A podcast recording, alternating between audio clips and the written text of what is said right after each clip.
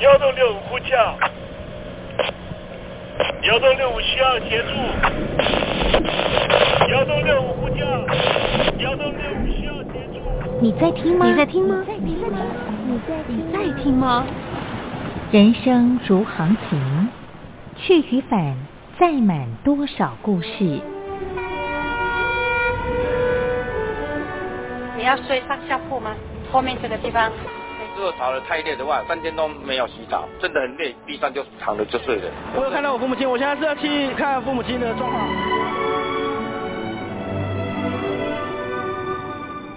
聆听故事湾，让每个故事找到属于自己的码头。我到了那儿以后，我们就往妈妈家去。我一到那边，就感觉我妈妈已经她能够活活下来容不容易，我知道。没，他没跟我讲，我也不敢问，好好苦。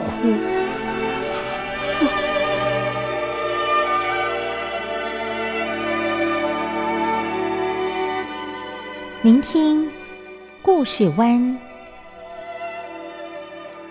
聆听故事湾。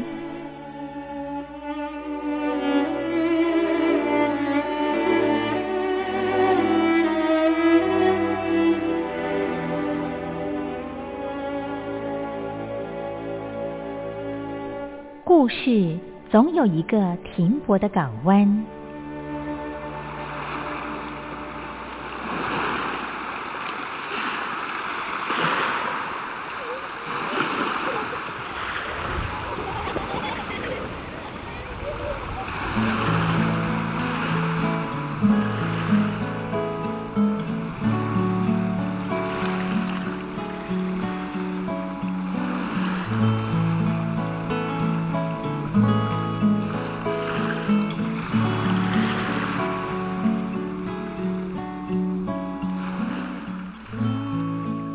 一二三四五六七七六五四三二一，大陆听众朋友您好，我是您的好朋友东山林，在台北问候您。正在为您进行的栏目就是聆听故事湾，一二三四五六七七六五四三二一，全年无休，每天在空中为您服务。您在每天的凌晨三点十分，或是傍晚的六点十分，都可以在光华之声频道收听到这个栏目。聆听寰宇趋势，不用太多解释，因为聪明的你心中自有诠释。亲爱的听众朋友，我们的节目早晚各一次，听众朋友你可以选择最适宜的时间，和东山林共度这短暂的五十分钟的时光，就在光华之声的频道空中相见。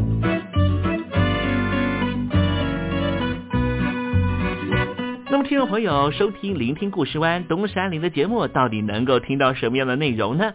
尤其啊，我们环宇全世界，焦点放到神州大陆啊，光是整个中国大陆呢，就有将近九千家不同的大大小小的电台了。我们的节目到底有什么不一样的地方呢？嗯，让东山林自吹自擂一下吧啊。宫中频道何其多，赵钱孙李挺能说。热点平地上直播，仔细听来差不多。直播室外领导多，你说他能怎么说？开场才说茶黑窝，碰上土狼不敢摸。主播低头翻翻稿，导播左右反复搓，想到孩子泪婆娑。好了好了，都别说，且听东山林怎么说。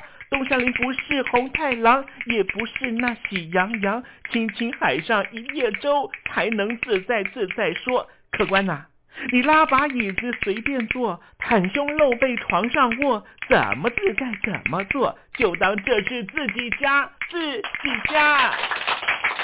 睁大眼睛，Showtime！Hello，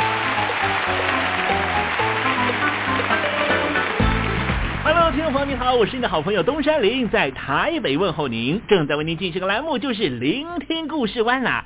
为什么节目的开场要这样的隆重呢？因为在凌晨三点钟的时候才进行我们的节目啊。听众朋友可能正在打瞌睡之中，或是呢在睡梦之中，所以呢要赶快把听众朋友呢让那瞌睡虫踢到九霄云外啦。听众朋友，今天的节目非常的精彩，千万不要错过了。那么精彩的内容到底包含了什么呢？赶快让东山林为您报告。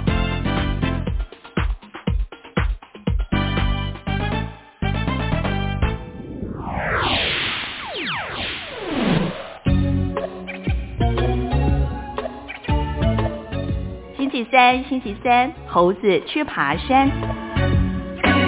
台湾在上个月初呢举行了总统大选啊，呃，选举的结果呢，我想大多的听众朋友应该都知道了。呃，不过呢，呃，看到了这次包含了海外媒体的报道呢，也对照中国媒体的报道啊，似乎呢出现了一些还蛮有趣的地方。比方说呢，有许多的海外媒体呢都说哈，呃，台湾的选举结果代表的是呢，台湾的选民对于北京当局说不啊。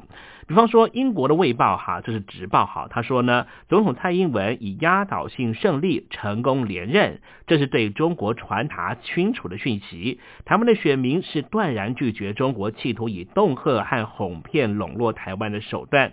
而美国的《纽约时报》也说呢，这次选举的结果凸显出台湾认同获得充分的支持，民情寄望于两岸统一的想法是渐行渐远啊。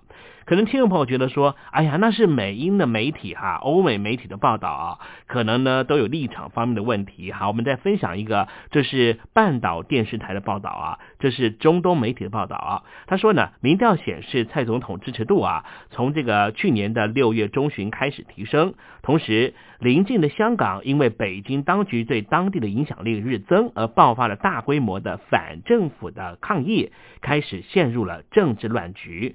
而另一方面那，我们也看到土耳其的广播公司呢也做了这样的报道啊，说蔡英文之所以能够胜出，是因为台湾选民感到不安，他们感受到来自于北京的压力，北京越是对台湾施压，选民就越想要摆脱了。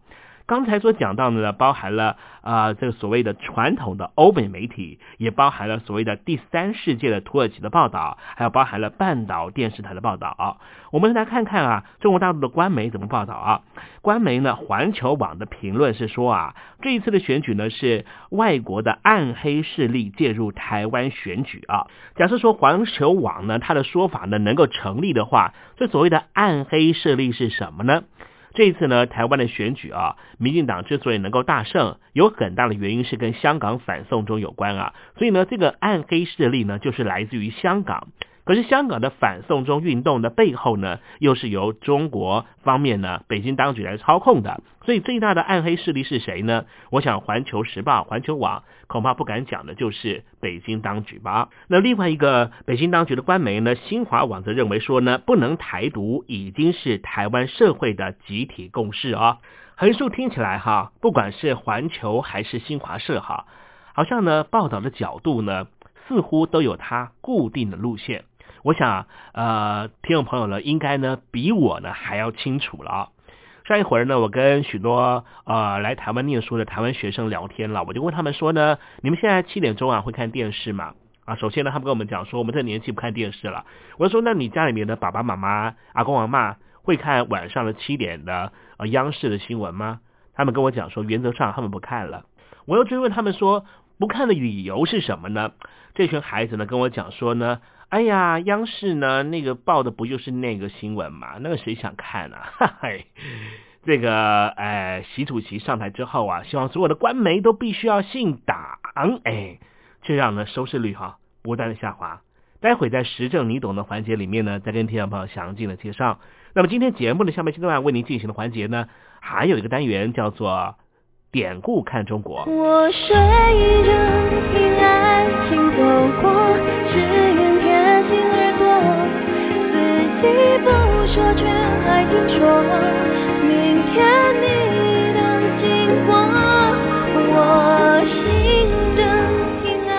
爱。情走过，心情很不好吧？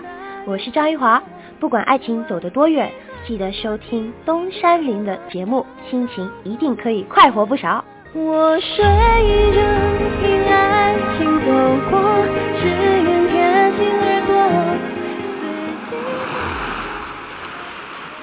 这里是光华之声，在台北发音。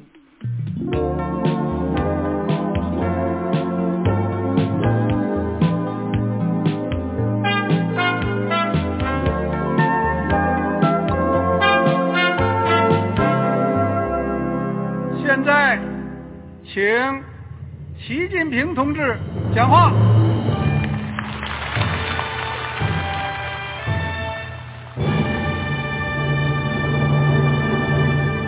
中国梦必须紧紧依靠人民来实现。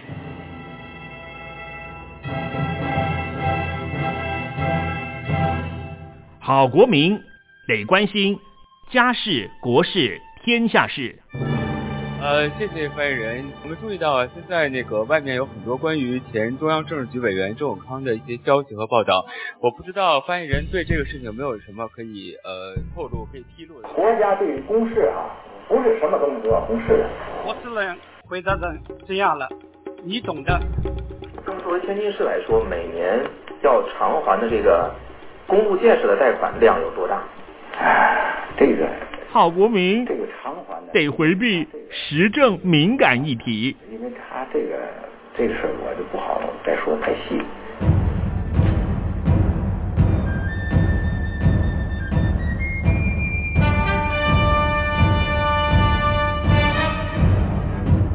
我们要坚持人民当家作主，坚持人民主体地位。任何官方不宜说太细，希望您体谅的话题，尽在时政，你懂的。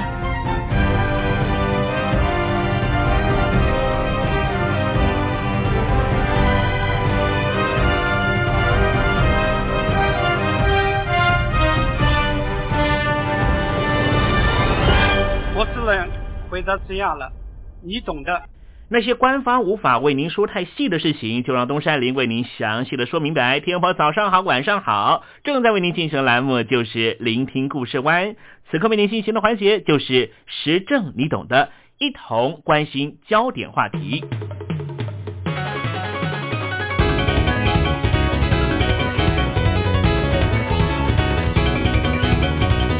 今天东山林跟听众朋友谈谈，在中国大陆所谓的官方媒体。中国大陆的官方媒体工作原则是什么呢？习大大前一阵子啊，明白说，就是坚持党对新闻舆论工作的领导，党和政府主办的媒体是党和政府的宣传阵地，必须信党。所以果然，中央电视台就打出了“央视信党，绝对忠诚，请您检阅”来热烈欢迎。中国大陆的头号新闻媒体新华社也不落人后。主管献诗，总书记，你的背影，我的目光。这诗里面写道：总书记，您的背影，我的目光，我的目光催生这首诗。我的手指正让手机滚烫。总书记，你的背影，我的目光。今天有大片向您问好声，今天有诗撕开了我的胸膛，宛如初恋儿女的直白情诗。向习大大书成，这就是中国媒体的特性。前一阵子有一部好莱坞的电影，引起了两岸四地的华人，尤其是媒体人的强烈关注。这部电影叫做《Spotlight》，在台湾的翻译叫做《金爆焦点》。后来这部电影还拿到了奥斯卡金像奖的最佳电影。前阵子，东山林看了奥斯卡金像奖的一份分析报道。这份报道是台湾很有名的一名资深影人他所做的分析。他说啊，二零一六年这是奥斯卡金像奖的小年，并没有特别的大热门电影，所以《Spotlight》才能够得到最佳影片。在这种情况之下，他认为奥斯卡金像奖的所有评委们，也就是演艺学院的五千名的投票者就会搬出一些政治正确的电影，比方说，二零一零年奥斯卡金像奖最佳影片颁给了《拆弹部队》这部电影，就有非常强烈的伊拉克战争的概念在里面。电影本身的操作上其实并不出色，只是这部电影是很浓厚的反战电影，也希望给美国社会做出一个。战争的全新考虑。那么相对来说，《Spotlight》这部电影的品质和卖相就比《拆弹部队》高上一格，而且也是当仁不让的，是一部主旋律电影。它讲述的就是有一群孤独的调查记者，在外界冷眼之下，默默做着一件别人看来毫无意义的工作，最终却引爆了整个美国。刚才东山林提到，央视信党，而美国的媒体信什么呢？我们看看美国这样的一个自由民主国家所标榜的第四权的媒体，到底扮演什么样的角色？这部电影《Spotlight》的叙事风格类似白描。其实啊，很多做过调查报道的记者，包括东山林，我们都认为，这基本上呢，这部电影有点类似于一部纪录片的职业戏。但是好在这工作本身这一份职业就足够拥有扣人心弦的叙事资源，而且也符合智慧、正义、勇气这样的主流价值观。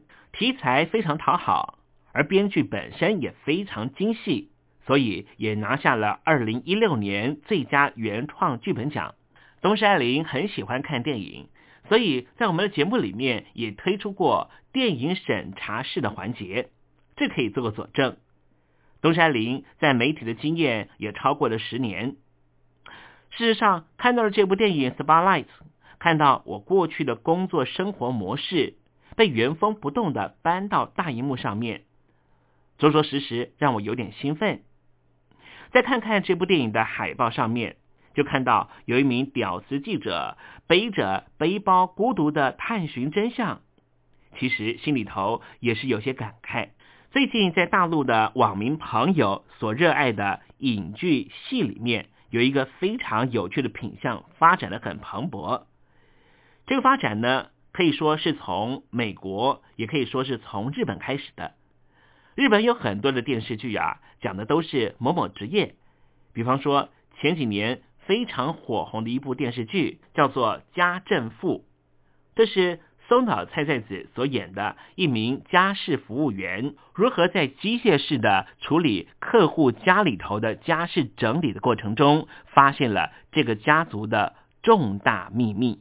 日本的电视剧啊，常常用一种职业当成叙事背景；而在美国方面，最近几年很红的一部电视剧叫做《纸牌屋》，还有《副总统》，讲述的都是白宫的话题，引发许多网友追捧的《Good Wife》傲骨贤妻，则是以法庭作为背景，在掺杂着女主角她的先生是州长选总统的过程。那么，美国的好莱坞的电影《华尔街之狼》戏骨讲述的都是科技创业和金融业的故事。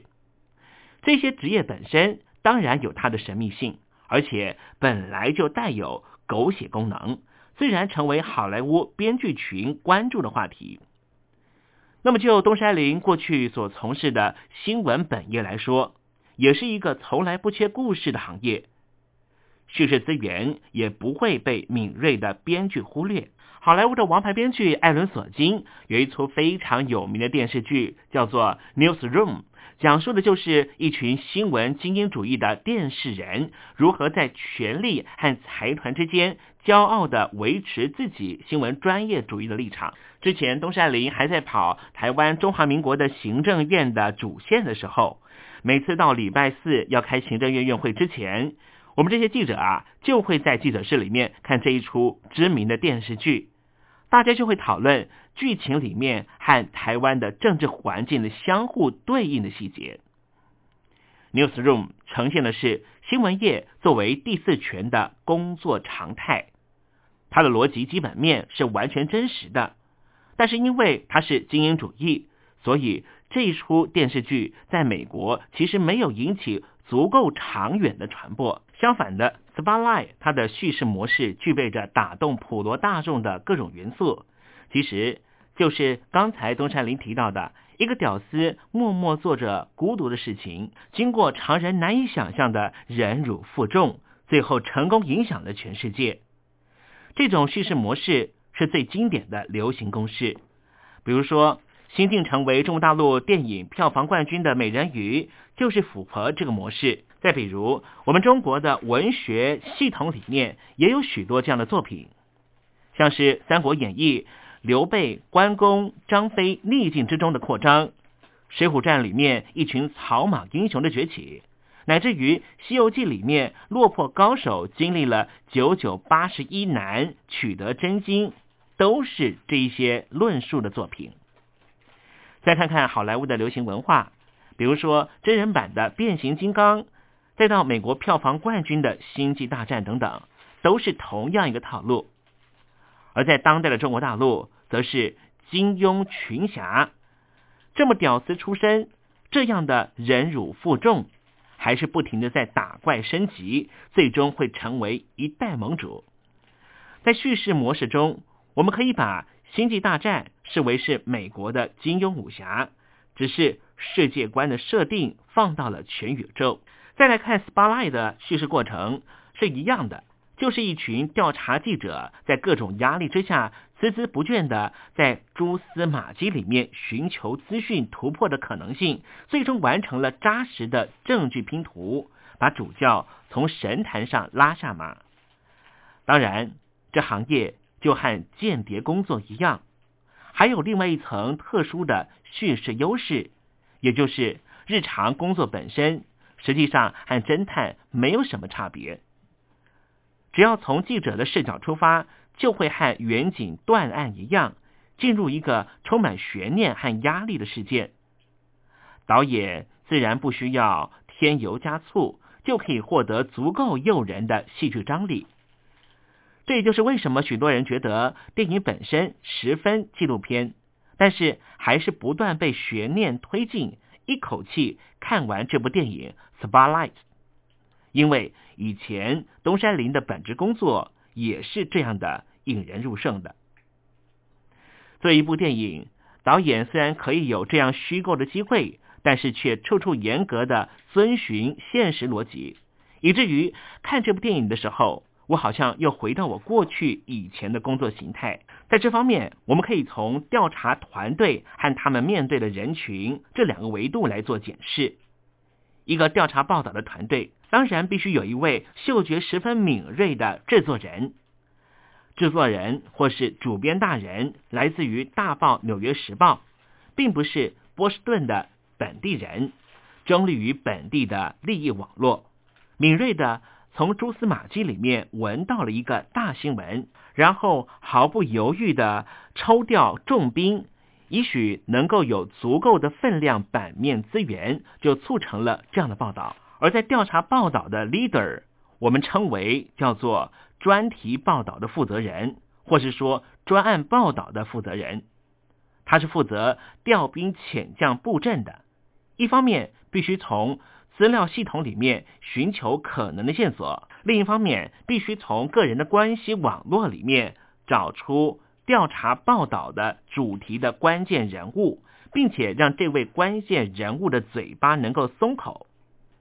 看资料获取线索，对我们从事调查报道工作的新闻人来说，这是一个技术活。比如说《Spotlight》电影里面。记者群必须在以往的报纸里面比对出各种资料，类似今天的资料采集，并且请求法庭公开文书。这其中必须越过层层障碍。在中国大陆有很多的同行，必须在各个政府机关里面软磨硬泡获取各种材料。有时候一份十万字的材料里面只有一句话可以用。但这一句话可能就能够校对调查方向，成为指向真相的关键支点。这灵光一现的突破时刻，往往能够让所有从事这则报道的记者兴奋到出现生理反应。这当然也构成了这部电影《Spotlight》的叙事主轴。除了冷冰冰的资料，并且要敲开关键人物 Keyman 的深喉咙的嘴巴。这是另外一个具有挑战的事物。任何一件被掩盖的丑闻，都意味着利益博弈的极大失衡。在这部电影里面，弱势的一方的各种举报被长期忽视，而强势的一方，比如教会，具备有强大的资源，足以影响法院和政府。以及各种社会精英，而长期缄默的律师则成为了资讯突破的关键口。无论在电影中或是在东山林过去所从事的真实的调查新闻工作上，律师往往成为调查报道突破的关键先生。这个群体成为最纠结的一群人，在职业道德和社会正义之间挣扎。电影里面的三名律师，既是调查突破的关键，也是剧情推展的节点。这部电影只需要如实的呈现律师的挣扎，就足以博得观众的掌声。而事实上，也正是如此。这一整部电影幕后的操控者主教，则是一个真实却又像幽灵般的人物。从电影角色来说，他是一个弱势主角，逆袭要干掉的终极大 BOSS，有一点像是哈利波特需要面对的伏地魔。而在现实生活里，确实也有这样一个掌管着宗教的大 BOSS，在背后控制着事态的进展。听众朋友，听到东山林介绍这一段故事，你是不是很熟悉于看到生活环境里面就有一个巨大的黑手，不断的主导你的生活步调、你的言论空间呢？哈利波特打了七集之后，终于干掉了伏地魔。而在这部电影《Spotlight》里面，报道引发了巨大的轰动。这主教最终也不过就是换了一间教堂。这个调查记者对于意识形态管理者的有限胜利，并不狗血，非常真实。同样的，听众朋友，你所熟知过去政府所引发的打贪动作。如果你愿意去抽丝剥茧，你会发现，这些被打贪的对象，最后不过就是换了一个阵地，持续他的贪腐作为。电影里面的主编大人，现在担任《华盛顿邮报》的主编，这是一个时政大报。他们的故事也曾经被改编搬上大荧幕，就是讲水门事件的总统班底。在台湾的翻译叫做“大阴谋”，这也是青年屌丝记者的逆袭，而且把总统拉下马。这故事里面，生喉咙成为新闻行业的专有名词，指的就是爆料人。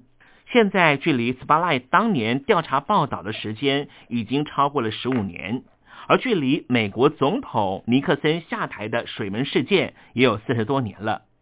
互联网的出现，让整个世界的新闻运作出现了很大的变化。在美国，新一代记者不需要像《Spotlight》里面的记者一样费力的从旧报纸里面搜寻可能的线索，互联网上面可以轻轻松松的检索到全世界的海量资讯。这意味着调查记者的工作效率大大增加。但是另一方面，传统报业则被互联网取代。在商业层面，梅朵收购了《华尔街日报》，贝索斯收购了《华盛顿邮报》，马云收购了《南华早报》，娱乐大佬和科技先锋成为了报纸的操控者。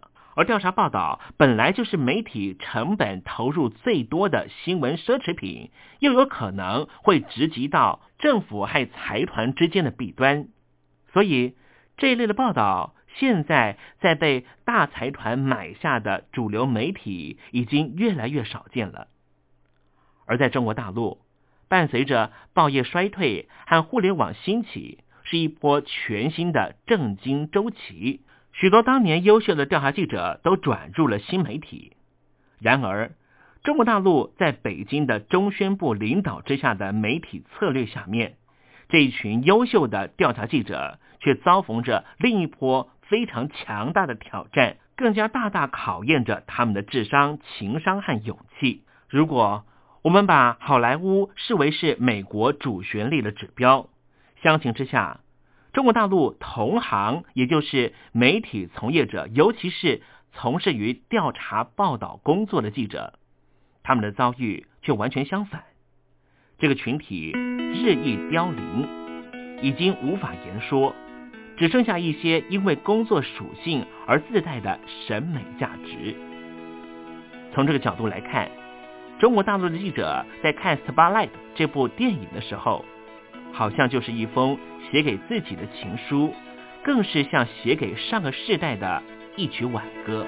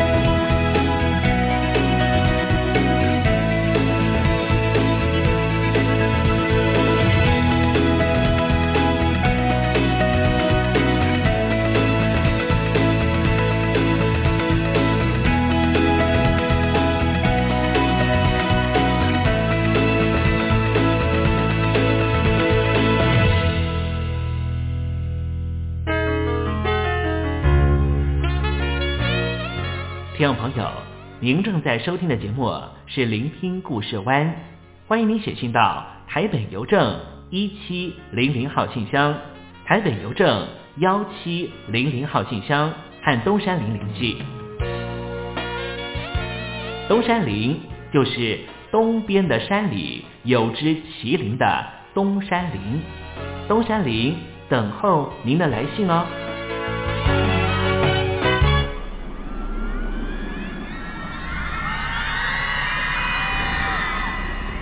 安排一首林俊杰带来的歌曲，叫做《木乃伊》。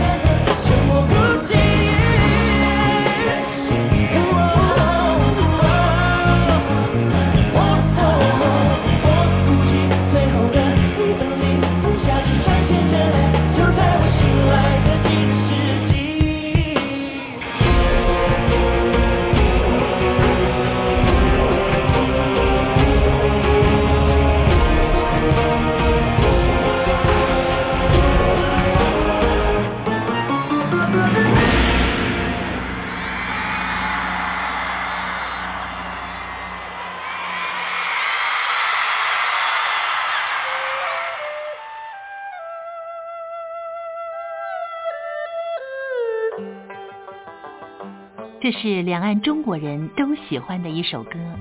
小城故事多，充满喜和乐。如果主持人播错了速度，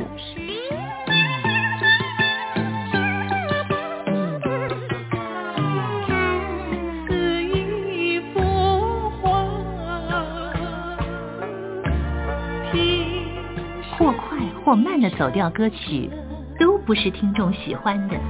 人生境界真善美，正义高阔。两岸和谐关系也得循序渐进，快慢相宜。小城故事真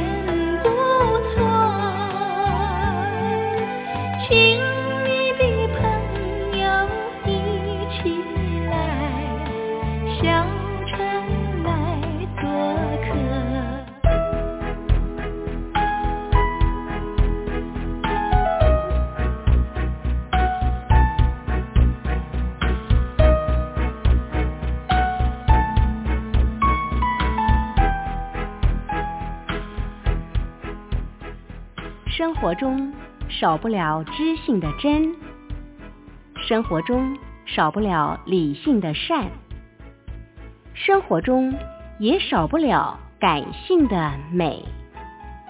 光华之声永远陪伴您，生活在真善美的世界。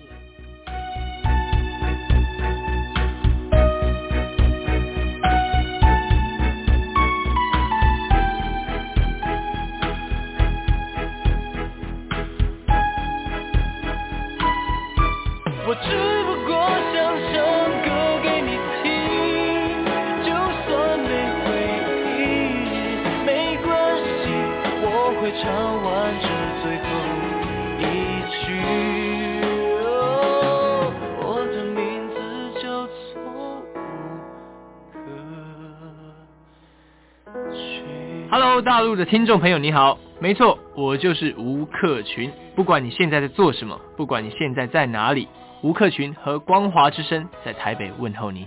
我只不过想唱歌给你听，用尽我全力，一首歌。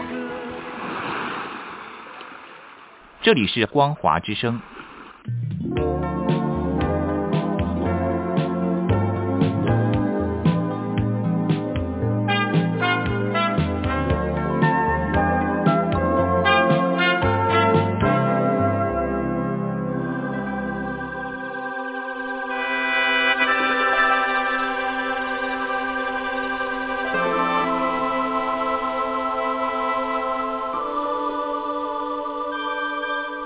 华文化源远流长，典章制度、古今风俗贯穿五千年，鉴古知今，展望未来。典故看中国。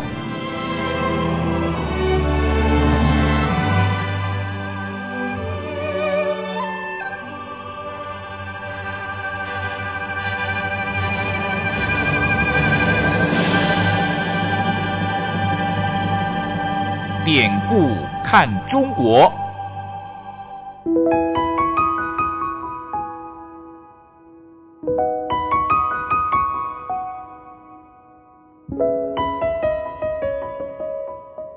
过往一百多年来，中华民族的不幸，每一名炎黄儿女无不亲身承受。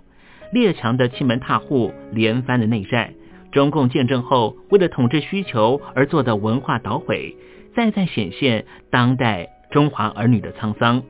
如果海峡两岸的交流得以弥补文化上的鸿沟，东山林真心的希望这个单元这个环节可以实际施力。今天要讲的故事就是懂礼貌的学生。有一年冬天，天气非常冷，程一川先生讲了一章书以后，觉得很累，在位子上闭上眼睛想休息，一会儿竟然睡着了。正在他面前听讲的学生是游作和杨石。一看到老师睡着了，既不敢惊动他，也不敢没有得到老师的允许自己跑开，就一直恭恭敬敬的站在书桌旁边，等着程一川老师醒来。后来天快黑了，屋外还飘起了雪，一会儿地面的雪已经积得很厚了。冷风吹进了书房，他们虽然觉得身上很冷。还是没有一点倦容，也没有半句怨言，仍旧一动不动的站在原处。这时，程一川先生睡醒了，看到天在下雪，随口问道：“天下雪了吗？”这两位同学一起齐声回答：“报告老师，没有错，已经下了好一会儿了。”程一川先生站起来，看看门外，说：“地上的雪快有一尺厚了。”天也快黑了，你们怎么不赶快回家呢？这同学说啊，因为老师睡熟了，我们不敢惊动老师，又不敢在没有请示老师的情况下自己离开教室。陈一川先生说啊，你们啊真是懂礼貌的好学生，现在赶快回家吧。这时候，游作和杨石两位学生才向程一川老师告辞，冒着大雪回家去了。也许听众朋友听到这故事，觉得两位学生游作和杨石脑袋实在不会变通。不过，我们也可以想想，这就是古人对于老师的敬重。也许就是因为中国大陆曾经走过把老师、知识分子打为臭老九的年代，所以对于大陆的学生来说，老师也不过就是传授知识的教书匠而已。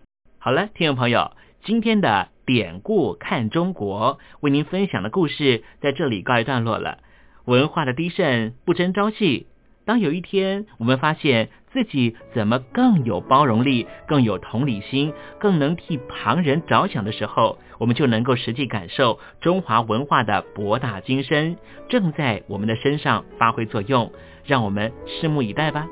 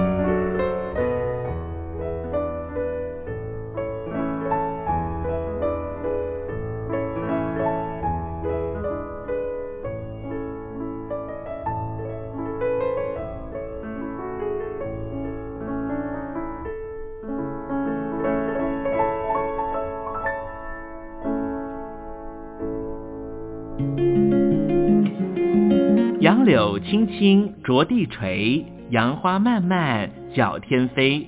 柳条折尺花飞尽，借问行人归不归？听众朋友，这首出自于隋朝的送别诗，作者是什么人已经没法考据了，但是诗句里面借由折下柳条送给友人的情节描绘，也确实传达出对朋友那份恋恋不舍的情谊。节目接近尾声了，要跟听众朋友说再见了。东山林不奢望明天和你在空中相会，只期望听众朋友明日一切平安喜乐。再见了。